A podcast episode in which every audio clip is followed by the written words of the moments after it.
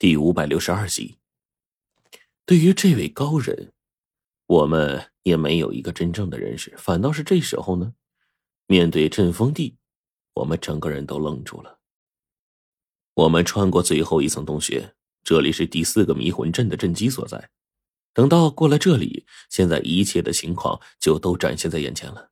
从这里祭坛的位置坐落在此，但这个祭坛和其他几个祭坛不尽相同。狼牙手电往前方一照，整个一巨大的空间照射一遍，祭坛大致摆设落在我们眼中了。这里整块地方是一个硕大的山洞，呈现一个完全规则的四边梯形。我们现在是入口的位置，是整个梯形地带最小的位置。而这里呢，可以看到东西狭长两百米，南北之间大约一百五十米。在前方一阶一阶的楼梯，一共五层，往下到一个巨大广场。只是下面有十个十分庞大的青砖，每个青砖大概是两平米以上，青砖上还刻着各种头颅的画像。冰窟窿说：“这是十大统领各自的标记。”再看十大统领盘坐的位置，一大块方形石头上血液已经成了黑褐色了，石头也染成了这样的颜色。血中有石，石中有血，这完全就是一块血石啊！这是杀生台，是捕捉人和畜生，当着魔的面杀死，而后进行献祭的。冰窟窿对这些东西尤其明白，因为这是口口相传的族中大事，他自然记得。罗晨，往前走一走。吴教授想要看清楚塑像左右的文字。龙王对我发布了命令。说实话，在这漆黑的情况下呀，我还真的看不清里面所有的摆设。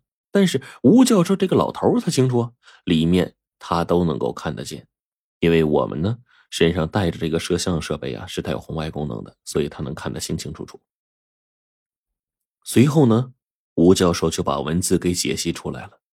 这是地人们认为的三个真正的神明，在他们认知当中，大魔王就是神明的化身，指引他们必有他们的真正存在。这三个大魔王分别掌管人的生死、命运，还有死后的世界。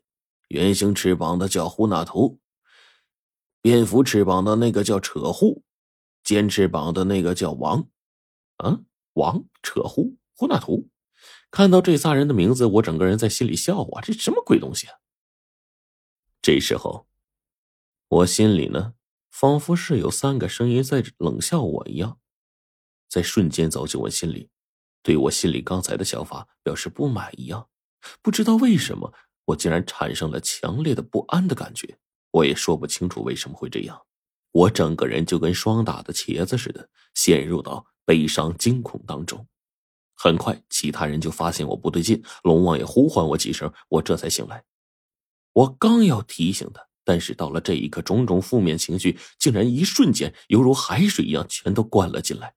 我觉得自己更加难受了，难受到我无以复加，仿佛从小到大我所经历过的烦心事全都涌出了心头。这一刻，我差点崩溃了。陈子，陈子，陆晨，龙王这时候叫着我，可我整个人呢，一直是处于悲伤中的，心里有一种说不明道不清的痛。龙王，我没事我就是觉得有有有点古怪。反倒是。这时候，龙王他们那边在叫了：“吴教授，你没事吧？”吴教授，我听到了龙王那边的吴教授的声音：“龙王，塑像，塑像有问题。”这个时候，黄队过来安慰我，让我深呼吸，深呼吸。但是我心里一瞬间极其的反感，一脚把他踹出去了。也多亏冰骷髅拦了一下，不然的话，他的骨头怕是要断上几根。就听冰骷髅说：“这塑像有问题，先治住他。”冰骷髅说完就上来了。拼死将我给反制，在我不断的挣扎之下，他强忍着，根本就不松开手。我一时之间也没有任何的办法能挣脱开。脑袋上这个探照灯照到了不远处一个奇怪的、好像符咒一样的图腾，顿时整个人就被这图腾给吸引了。我就逐渐的开始盯着这个图腾，恢复了安静。没想到。这东西这么神奇，我心里所有负面情绪随着这东西逐渐吸引我，一点点清理出去了。这对我来说简直是一个不可思议的事儿。我整个人都愣住了，仿佛刚才经历的一切跟做梦一样。这时候黄队凑过来：“你没事吧？”他也不怕我万一没好再踹他一脚。看到他们第一时间冲过来，我真是挺感动的。黄队这家伙呢，一看我没事了，就骂道：“你混蛋，差点吓死我了！妈的，老子以为你一哆嗦死在这儿了呢！呸，闭上你的臭嘴！哎，你刚才怎么就变了呢？那塑像什么诡异地方啊？”黄队这么一问，我把经历啊，倒苦水似的跟他说了。他们听的也晕晕乎乎，以为我讲故事呢。这时候，冰窟窿的声音响起了。佛教管这种东西叫做魔。师傅也曾经说过，真正的魔正是这些负面情绪形成的。我的话音一落，众人齐齐看向那三尊塑像。难道那那三尊塑像是三尊活着的魔？对这问题，我也不知道啊。我唯一好奇的是那个能让我快速恢复镇定的图腾。那为什么这样的一个图腾能让我恢复这么快呢？还能克制心里的负面情绪呢？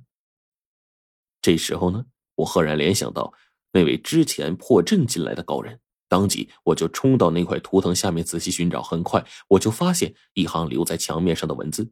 那文字最下面的落款处正写着一个非常熟悉的人的名字——高子丁。